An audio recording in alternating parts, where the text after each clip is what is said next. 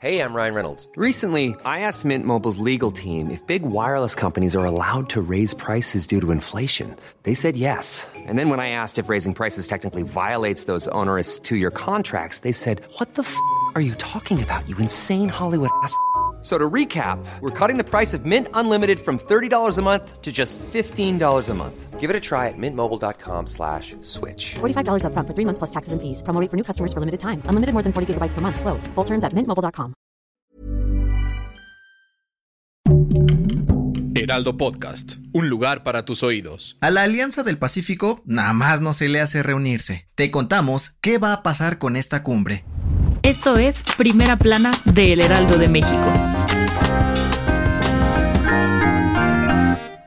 Como te contábamos ayer, Pedro Castillo fue destituido como presidente de Perú, luego de amagar con deshacerse del Congreso, decisión que no cayó para nada bien a los legisladores y decidieron cepillarlo, por lo que la vicepresidenta Diana Boluarte fue designada como la nueva mandataria. Este caos político que se desató en el Perú cambió los planes que AMLO y sus cuates de la Alianza del Pacífico tenían pues los presidentes de Argentina, Colombia, Chile y nuestro país ya habían acordado viajar a territorio peruano para su cumbre, en la cual le iban a entregar la presidencia del grupo al mismísimo Pedro Castillo. Y aunque la nueva presidenta peruana aseguró que está dispuesta a recibir a todos los mandatarios tal y como se tenía previsto, o incluso a hacer la ceremonia vía Zoom, en México no están muy convencidos, y es que desde el miércoles pasado, el canciller Marcelo Ebrard confirmó que la cumbre prevista para el 14 de diciembre en Lima se había cancelado.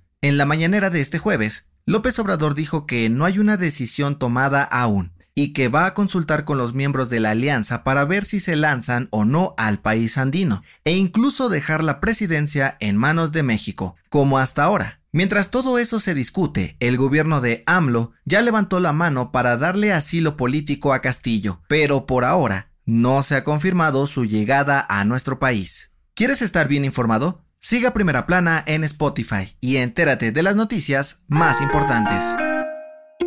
Si tú o alguno de tus familiares recibe pensión de la Secretaría del Bienestar, escucha atento, pues la dependencia va a sustituir las tarjetas en las que se deposita esta lanita. Sí, la titular de la dependencia, Ariadna Montiel, dijo en exclusiva para el Heraldo de México que están empezando a repartir tarjetas propias y ya no de bancos externos para que los beneficiarios estén afiliados al Banco del Bienestar, para que puedan retirar dinero o hasta consultar sus saldos sin ningún costo adicional.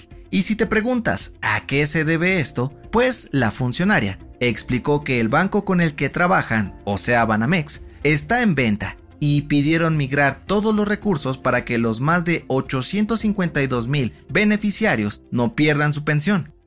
En otras noticias, diputados y senadores pactaron aprobar una nueva redacción a la reforma de vacaciones dignas para que los trabajadores puedan disfrutar de 12 días ininterrumpidos de descanso tras el primer año de trabajo, y no en dos periodos como se había propuesto. El dictamen se votará la próxima semana para que entre en vigor a partir del 1 de enero del 2023. En noticias internacionales, el estado de Indiana, en Estados Unidos, interpuso dos demandas contra la red social TikTok, acusándola por ofrecer contenido sugestivo y peligroso para niños, ser una amenaza para la seguridad nacional y un vínculo de espionaje de China. Y en los espectáculos, ¿Vas a alguno de los conciertos de Bad Bunny este fin de semana? Tal vez debes llegar muy temprano para agarrar buen lugar, pues algunos cientos de fans ya están acampando afuera del Estadio Azteca para ser los primeros en entrar y estar en primera fila. Según un sondeo hecho por el Heraldo de México, los revendedores ofrecen boletos hasta por 500 mil pesos para ver al conejo malo. El dato que cambiará tu día. Muchos de nosotros somos incapaces de empezar el día sin una buena taza de café y un pancito dulce para acompañarlo, y más en esta época de frío. Si este es tu caso, déjanos decirte que tal vez podría ser una adicción. Sí, de acuerdo con la Universidad de Harvard, nuestro sistema nervioso tiene receptores llamados receptores opioides, que producen dopamina y serotonina en el cuerpo Cuando comemos pan, ingredientes como el azúcar e incluso el trigo los activan, provocando una reacción similar a la sensación de consumir drogas. Debido a esto, el cerebro interpreta comer pan prácticamente como una necesidad para sentirse bien. ¿Y tú, eres adicto al pancito de dulce? La recomendación. De vez en cuando, Internet comparte supuestos descubrimientos de antiguos huesos humanos enormes. Pero, ¿en realidad existieron los gigantes en nuestro planeta?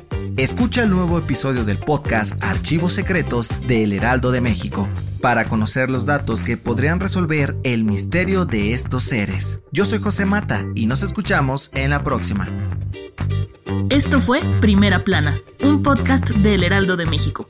Encuentra nuestra Primera Plana en el periódico impreso, página web y ahora en podcast. Síguenos en Instagram y TikTok como El Heraldo Podcast y en Facebook, Twitter y YouTube como El Heraldo de México. Hasta mañana.